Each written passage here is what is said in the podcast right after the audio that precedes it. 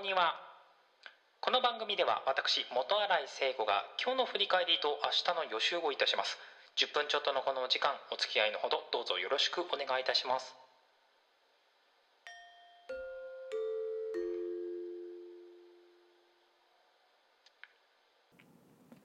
2021年7月23日金曜日今日はどんな一日だったでしょうか？4連休の方は2日目終わりましたね。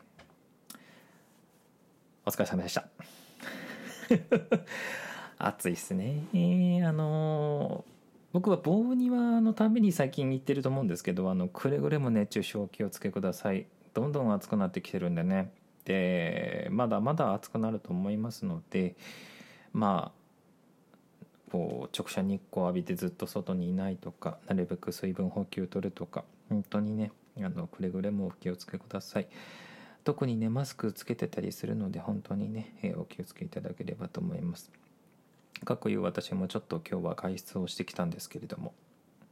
まあちょっと買い物無印良品で買い物があって日用品といいますかまあウィウィ？ウェットティッシュとかあとそのウェットティッシュをボックス100円ショップのやつを使ってたんですけどまあなんかちょっとしっくりこないなということで、えー、無印で買ってまいりました。まああとは大部金とかまあ日用品というか雑貨系ですかね。をちょっと買ってまいりました。まあなんか凝り性でもないんですけどやっぱ無印のあの揃えたい魔力ってすごいですよね。のソフトポリソフトポリボックスだったかな？なんかそういうやつを今まではタオル入れとかに使ってたんですよ。で、えー、今日も買ったんですけど今日買ったのはタンブラーとか水筒とかを入れるように買ってきてで次はあのレトルトのカレーとかなんか食材系を整理するのにまた買ってこようかなとか思っちゃっている私がおりまして。だからねやっぱねあの無印の魔力はすごいですよね。ついつい揃えたくなっちゃう。行くと楽しいですしね。はい。なのでウェットティッシュボックスもまあシンプルなんですけどこう存存在感なんかこうさりげない存在感がいいよなっていう感じでございます。で早速のお気に入りなんですけど。であとまあちょっと大きい駅の近くの無印良品に行ったんで、え帰りがけにその駅の近く通ったらまあなんか街頭アンケートですよね。なんか資産形成に関するアンケートみたいな。でその駅は何度も通ってて何回かその回答アンケート声かけられたことがあるんですよ。でうーんと思いながらもまあ声かけてもらったからと思ってちょっと立ち止まって話は聞くんですけど。まあなんかうさんくさい。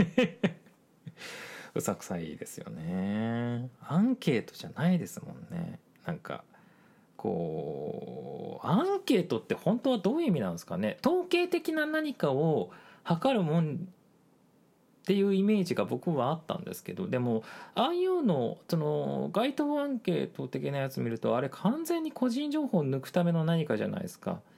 で営業かけようとする何かじゃないかなっていうのは僕は思っていて。なので名前とかは絶対かけませんね。まあ応ね1分お時間いいですかって言うから「分かりました」っつってでアンケートの選択肢の部分だけ答えて名前は書かずに「はい」っつって返してきましたけどあれもねあれ引っかかるというか書く人いるんでまあいるんでしょうねあそこでやってるってことは。で決まってその駅ではやってるんですよ。なんだったら僕だからそこ通る時にもうああの人とあの人とあの人そうだなって分かるぐらいなんでうんでもね本当あのなんだろうアンケート自体は別にいいんですけど個人情報はね本当お気をつけください。僕は絶対名前は名前も住所も書きません。であと、えー夜。先ほどですね。開会式。見てました。押しましたね。押しました30分ぐらい押したんですかね。まあ入場がね大体押すんだとは思うんですけど。最後のだってあれ小学生ですか？中学生ですか？聖火ランナーであの最終ランナーの1個前の子たち、まあ、復興五輪っていう意味合いも含めて含めてというか、まあ、復興五輪の象徴としての聖火ランナーだったとは思うんですけどあれだって仕事だったら完全にアウトの時間ですからね。半分仕事だと思うんですけどね。ええあとあれですね。あのバッハさんはもうちょっと話つまめなかったのか。まあでも会場では多分こうバッハさんが言ってることが言葉が3カ国語で画面に表示されてたみたいなんでまあアドリブを聞かせてつまむとかはできなかったんだとは思うんですけどそれにしてもなんかもうちょっとやりようはなかったのかっていう。今2人話してましたけど圧倒的にバッハさん長かったですからね、うん、まあいろいろいろいろいろいろ言われてた開会式で。大変だったんだろうなとは思いますけどね。でもまあなんか大きな事故いつでしたっけ？ソチかな？ソチの時になんか五輪が開くのかなんかだった演出が1個開かなかったみたいなやつがあったと思うんですよね。なんだったかなんか大きい装置が1個動かなくて開かなくてみたいな。やつがあったと思うんですけど見てる感じはねそんな感じもなかったですし大きな事故っぽいものもなかったと思うので何事もなく終わったんじゃないかなと。本当ね現場のスタッフさんとか大変だったと思うんですけどお疲れ様でございました。出演者の方とかもねあとオリンピック部見てて毎回思うんですけど入場選手入場の時にあの道作って踊ってる人たちですよね。あの人たちだって2時間近く踊ってるわけですもんね。半端ないな。だって8時8時40分ぐらいから入場が始まって終わったのが確か10 11時ぐらいですもんね。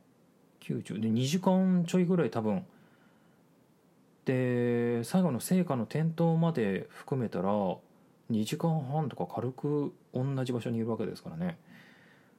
すごいな。まあまずは開会式お疲れ様でしたということで。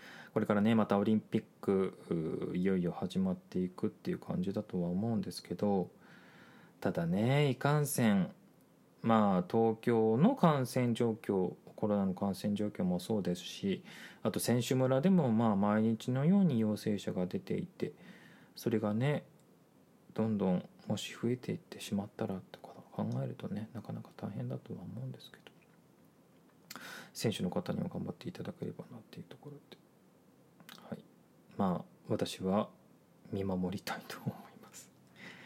えそれでは明日の話7月の24日土曜日土曜日ですね。明日は劇画の日それから地蔵盆地蔵会それからスポーツアロマの日それからテレワークデイそれからセルフメディケーションの日と。いうことでございますね。取り上げるのはテレワークデイですね。テレワークはうんまあ、テレワークデーはですね総務省厚生労働省経済産業省国土交通省内閣官房内閣府が東京都や経済団体企業などと連携し2017年に国民運動として展開したと。日付は2020年に開催される予定だった東京オリンピック・パラリンピック競技大会の開会日であることから。東京大会において首都圏では平時に増して交通の混雑が予想されることから企業がテレワークを活用することで交通混雑の解消につなげることが目的と。テレワークをさなんか普通の仕事を家でやるみたいな感覚で捉えている人たちがいると思うんですけどそれは僕違うと思うんですよね。だからやり方とかもう金もかけなくちゃいけないと思いますしっていうのを、えーまあ、役員クラスの方々は、えーしっかりと認識していただきたい。何様だ。エンディングです。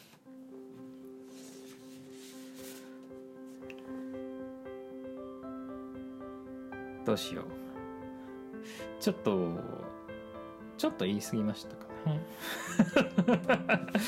いやでもそうなんですよ。テレワークって考え方も変えなくちゃいけないし設備投資お金もかけなく投資もしなくちゃいけないしだからこう一時的になんかしのぐみたいな感じでやるもんじゃないと思うんですよね僕は。